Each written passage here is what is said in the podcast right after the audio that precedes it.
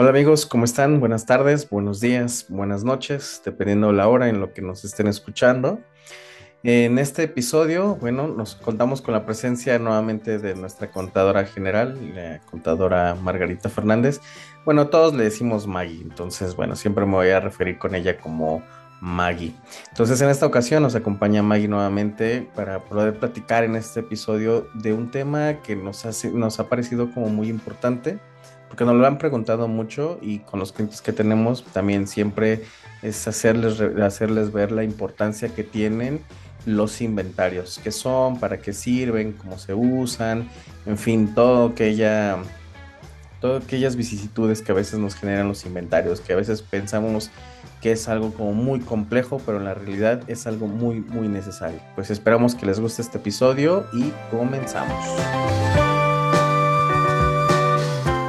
Hola Maggie, ¿cómo estás? Bienvenida nuevamente a este tu podcast. De verdad que, híjole, contigo es bien difícil poder estar hablando, ¿eh? Entonces, bueno, de verdad te agradezco nuevamente que, que te des el tiempo para hacer este, estos podcasts conmigo, para poder platicar con nuestros compañeros, amigos, con nuestros clientes. Bienvenida nuevamente otra vez, Maggie. Hola Omar, muchas gracias. Gracias por escucharnos otra vez. Pues sí, mira, uno víctima de su propia eficiencia, ¿no? sí, y sí, bastante. Pero bueno, en esta ocasión eh, se nos hizo bastante interesante poder platicar sobre los inventarios. Eh, no nada más en la industria gastronómica, y es precisamente por eso que, quería hablar contigo de eso, porque no nada más vemos el punto de vista de la industria, sino mm, también el tema de, cómo se ven otras industrias, ¿no? Porque al final de cuentas, pues tú también has llevado y, llevas también, y llevamos contabilidad de, de, otras industrias que no son nada más los restaurantes, ¿no? Pero a veces eh, pensamos que a lo mejor la manera como se hace en la industria es la única, o a lo mejor lo hacemos de manera diferente, no lo sé. Entonces, precisamente por eso quería hablar de estos temas contigo. Sí, mira, como todos saben, Conega, aparte de ser consultoría gastronómica, pues llevamos ya otro tipo de industrias. Y sí, como que hemos encontrado, ¿no? Ciertas, no diferencias, pero sí hay un diferente manejo.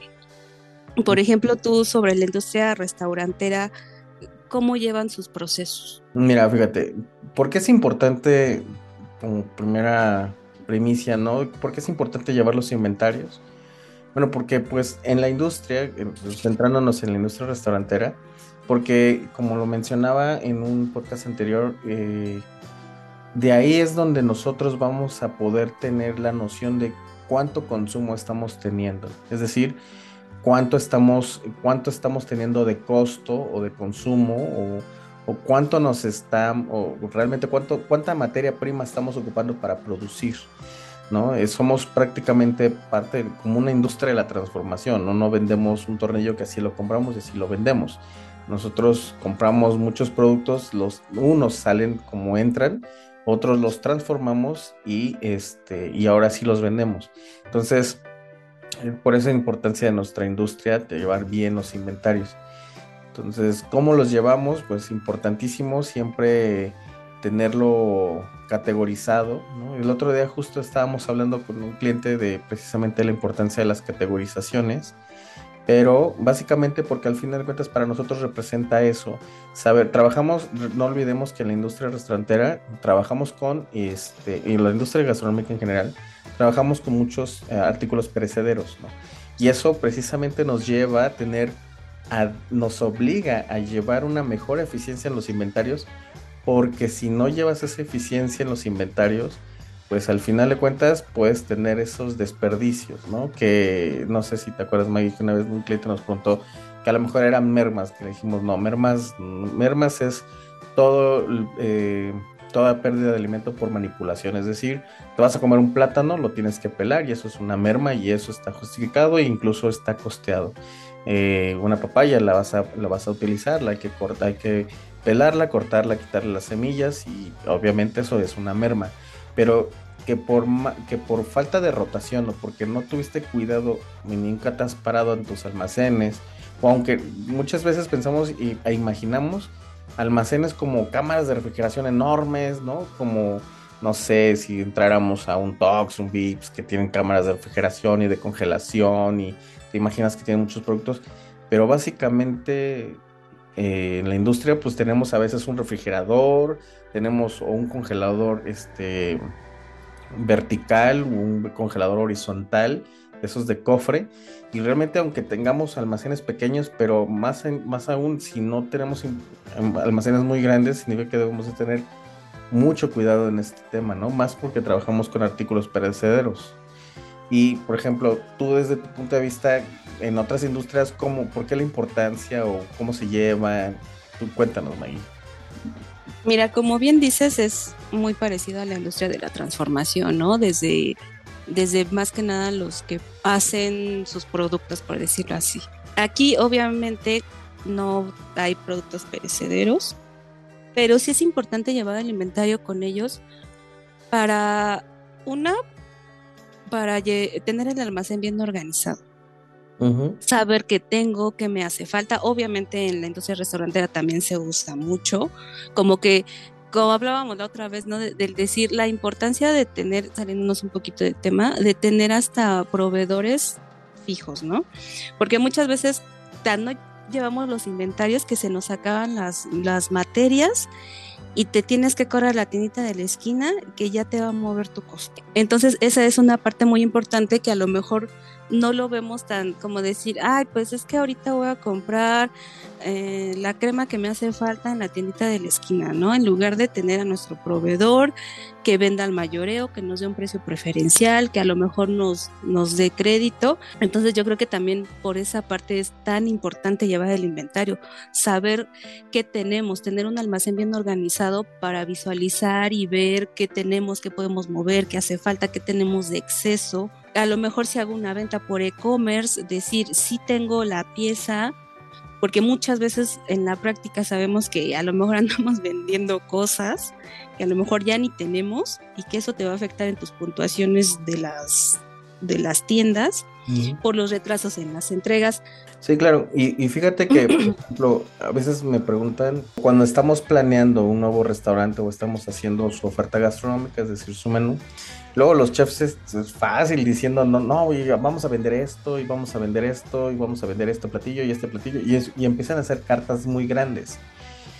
Y yo lo que les digo es, eso o sea, lo vas a transferir a tu tamaño de almacén. O sea, imagínate la cantidad de productos que necesitas para toda tu oferta gastronómica, porque para nosotros, en la industria, eh, lo que está en el menú para nosotros es una promesa de ventas. Sí o sí lo debes de tener. No puedes estarme, no sé si te ha pasado, o creo que en alguna vez creo que fuimos a un restaurante donde llegamos y dijimos, oye, ¿tienes este? No, no lo tengo. Oye, ¿qué tienes? Tengo todo menos esto, esto, esto y esto. Y de verdad es como cliente, te quedas como de, pues, entonces, ¿para qué lo pones si no lo tienes? ¿no? Y me preguntan qué tan complicado es manejar tanto producto. Yo lo que les digo es, mira, no te compliques la vida ahorita si ya estás aprendiendo a llevar inventarios. Hay algo que se llaman inventarios perpetuos, que es algo que hacemos mucho en la industria, que son los que se hacen, los inventarios que se hacen diario, en el que decimos, mira, ¿sabes qué? Quieres llevar un... Somos una industria muy centavera. Es decir, nos tenemos que cuidar muchísimo, muchísimo de todas esas variaciones, justo de lo que estabas hablando ahorita de, las compras de pánico, ¿no? De que se me acabó la crema, pues vete a correr rápido a la... Y luego hay muchos clientes que tienen un superama, bueno, cuando estaban los superama, que tienen un superama enfrente, y decir, corre al superama a comprar crema. Pues, no, hombre, o sea, toda la estrategia de control, eficiencia con esa compra, pues se fue todo a la basura, ¿no? Una gran parte del trabajo. Entonces, yo siempre les digo, mira, vete como la ley del Pareto 80-20. Es decir, vamos a contabilizar o vamos a buscar los, el 20% de los productos que nos representan el 80% de la compra. Y eso nos va a ayudar a precisamente de que ahorita céntrate en estos. Es como aprender a tocar batería. No te voy a enseñar a llevar polirritmo si no sabes tocar primero. A llevar un ritmo con la tarola, luego con el bombo y luego ya podemos trabajar con un polirritmo. Es lo mismo con esto, de que pues primero vamos a empezar a controlar estos productos que sabes que sí te van a impactar en la compra.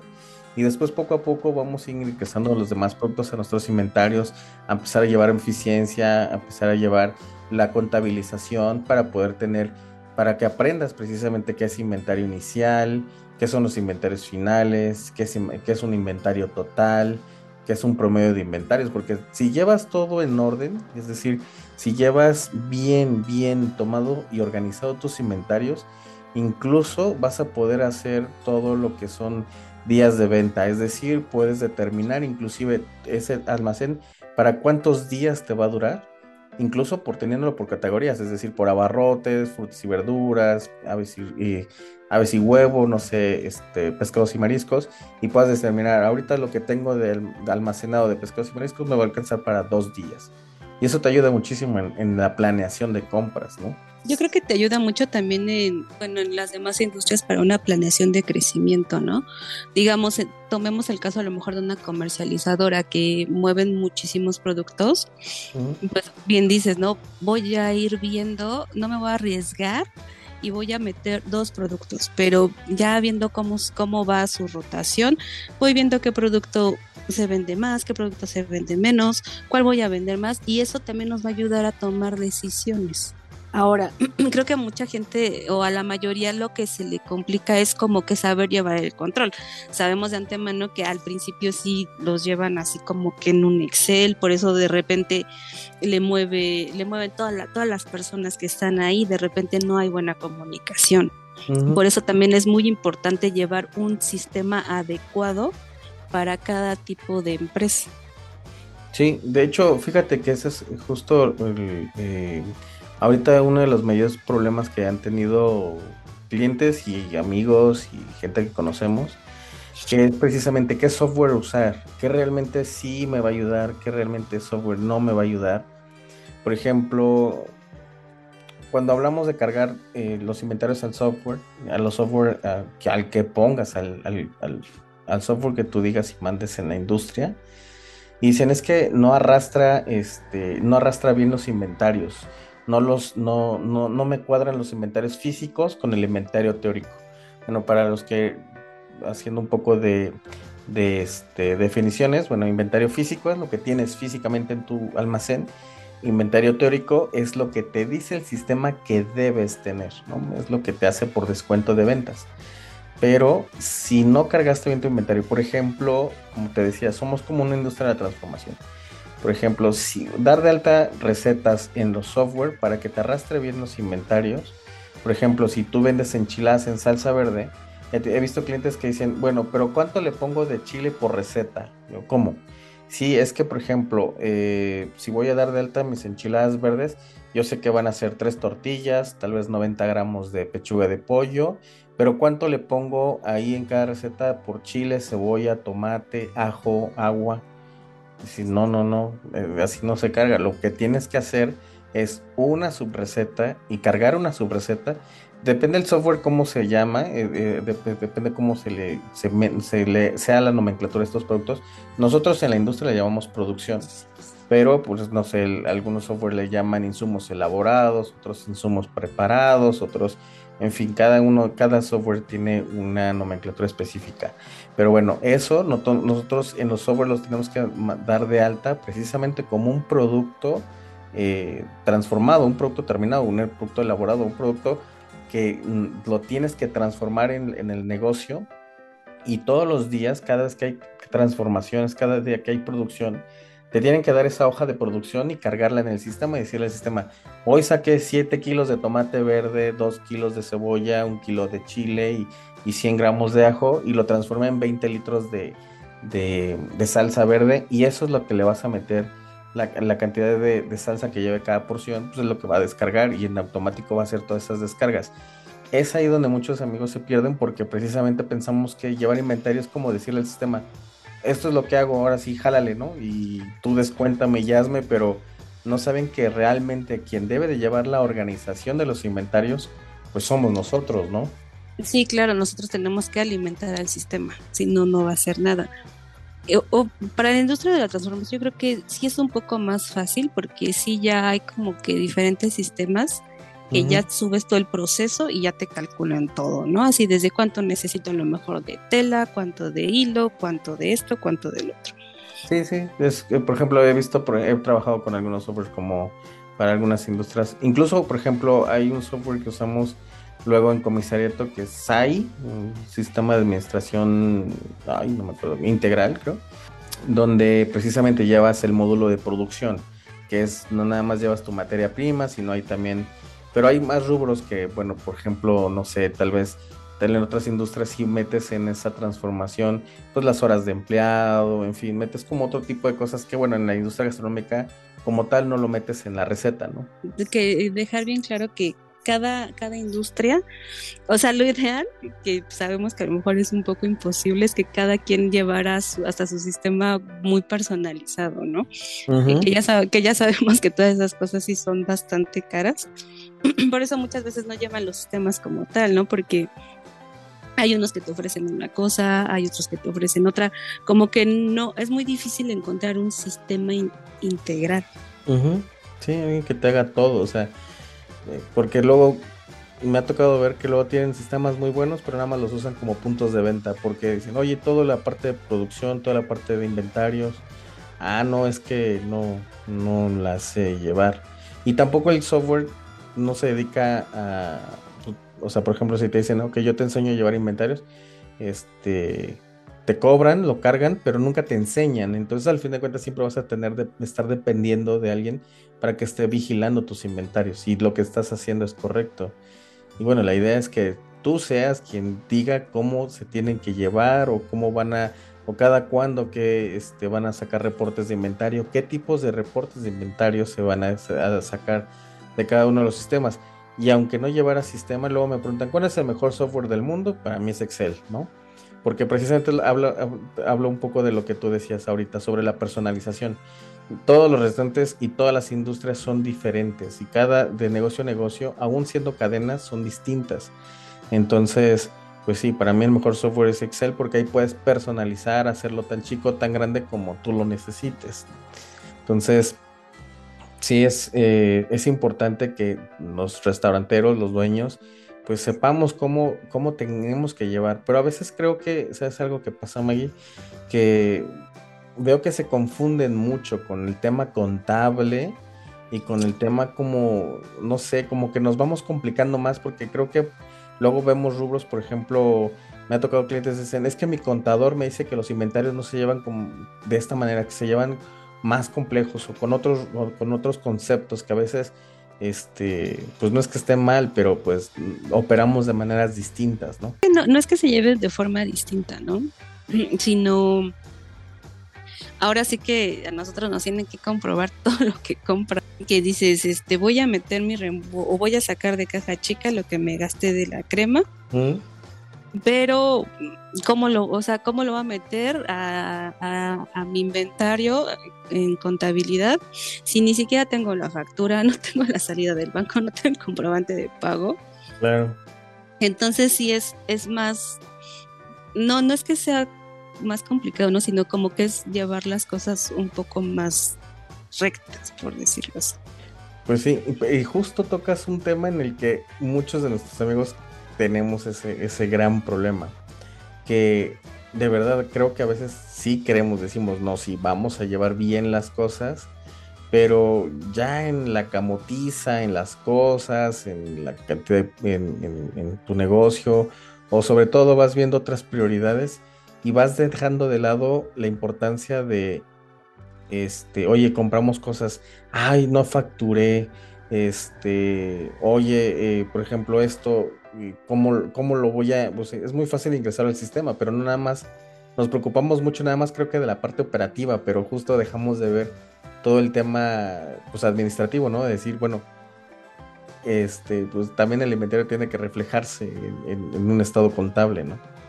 Sí, claro, ¿no? Y nosotros inclusive hemos tenido muchas diferencias y, hay el, por qué, ¿no? Entonces ya sale de que no, pues es que esto no lo facturo, es que esto lo compro en el mercado y no me dan facturas, es que son, ah, pues sí, pero pues no te lo puedo hacer deducible y contablemente no te lo puedo meter al inventario. Entonces siempre nuestros inventarios y nuestros estados como que siempre están un, un poquito desfasados. Sí, es que creo que lo que nos hace falta es esa educación financiera de no nada más, por ejemplo, hasta hace no mucho todavía éramos en las industrias que había poca profesionalización. Afortunadamente hemos trabajado durante muchos años muchas empresas incluyéndonos a nosotros, muchísimos restauranteros que se han capacitado, muchas universidades que han tomado la industria gastronómica como tal. Entonces, sí, ya ahí salen como más formados en la parte operativa, en la parte este, de visión de negocio. Pero fíjate que algo que creo que todavía nos ha quedado muy, muy corto es el tema financiero. A veces pensamos que eso solamente es para empresas grandes. Pensamos que eso son para cadenas de restaurantes o, para, o, que gente que tiene mucho dinero y que invierte mucho dinero en sus restaurantes, ¿no? Pero pues toda esa educación financiera también empieza en las pymes, ¿no? Justo eso de tener un orden y, y de verdad que nos cuesta mucho trabajo llevar ese orden. Sí, ¿no? Y lo vemos en la práctica diario, ¿no? Del decir, o sea, hasta a veces a lo mejor hasta me odia, ¿no? De quiero factura de todo. Sí, sí, sí, me, consta que sí te recañan, bueno, que sí te dicen, bueno, ¿y, qué hago si el, si este, ¿cómo se llama? Por ejemplo, tenemos un cliente que compra pescados y se lo compra directamente al pescado y pues, no me va a dar una factura por ese pescado, ¿no?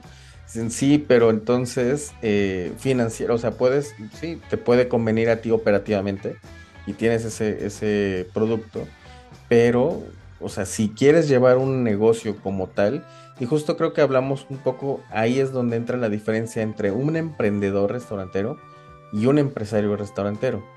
No, no tiene que ver nada más con la cantidad de dinero, sino más bien con la educación financiera o la organización financiera para poder llevar tu negocio y eso te haga un negocio rentable.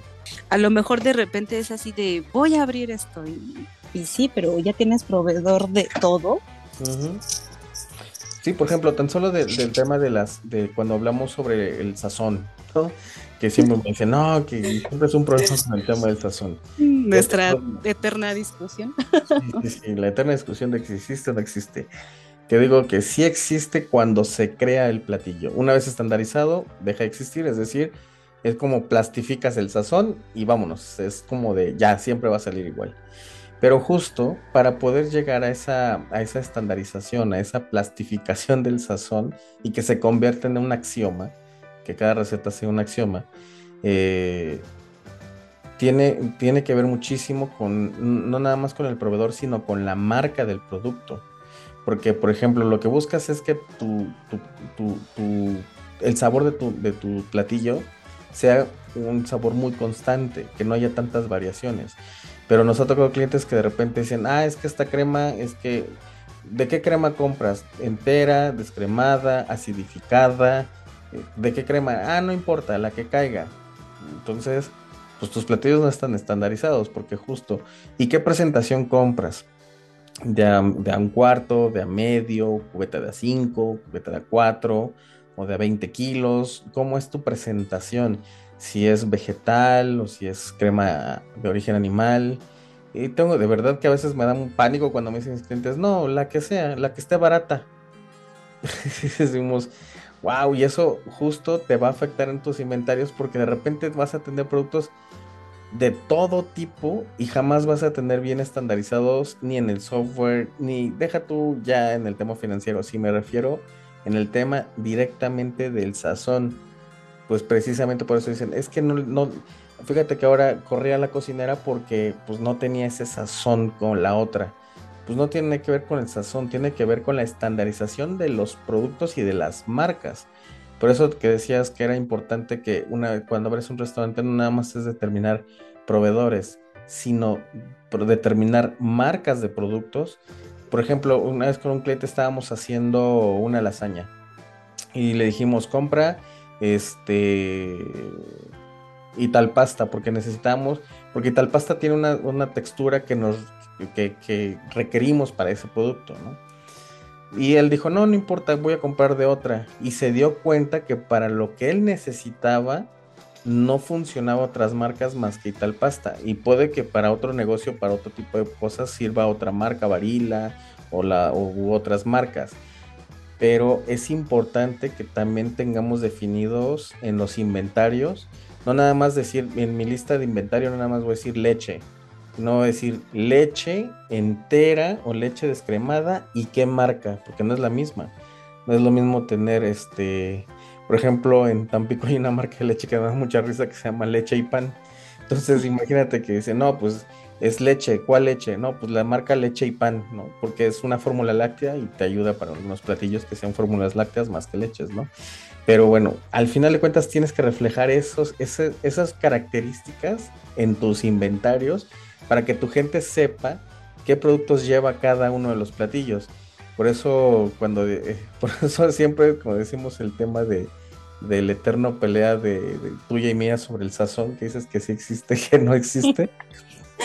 Pero es como justo cuando dicen, es que no te queda la comida como mi abuelita, ¿no? Porque el mole de mi abuelita quedaba espectacular, pues sí, y nadie le va a quedar igual si no tiene la receta, es decir, pues llevaba chocolate, pues sí, pero no dice de qué chocolate, 80% cacao, este 70% cacao, este cobertura o chocolate, qué era lo que le ponía, ¿no? Entonces, pues mientras no tengas las marcas o las características específicas del producto, pues siempre va a haber el problema de él tiene sazón, ella no tiene sazón, ella sí tiene sazón, en fin. Pero es esa importancia en los inventarios de hasta de especificar marcas. Pero te invito, Maggie, que este, podamos tener otro podcast, cómo llevar el inventario, cómo hacer que sus inventarios sean más eficientes y podamos incluso llevar algunas fórmulas. Por ejemplo, podemos decir justo qué es inventario total, este, qué es el inventario promedio, qué significan, en fin, como darle un poco más de, de, decimos en la industria de carnita. Eh, en, otro episodio, no sé si te parezca, Maggie. Bueno, no sé si, si tu eficiencia este, te permita luego tener tiempo para que nos puedas este, atender y recibir, ¿eh? porque te digo que es más fácil hablar con el presidente que contigo. sí, ¿verdad? Mi correo electrónico es omar.martinez.com. Pues de verdad amigos, espero que les haya gustado este episodio. Muchas gracias a todos por escucharnos y nos vemos la próxima. Compartan nuestro podcast eh, y sigan escuchándonos en Podcast para Restauranteros. Pues que tengan un excelente inicio de semana, una excelente semana o un excelente fin de semana. Eh, saludos para todos. Hasta luego.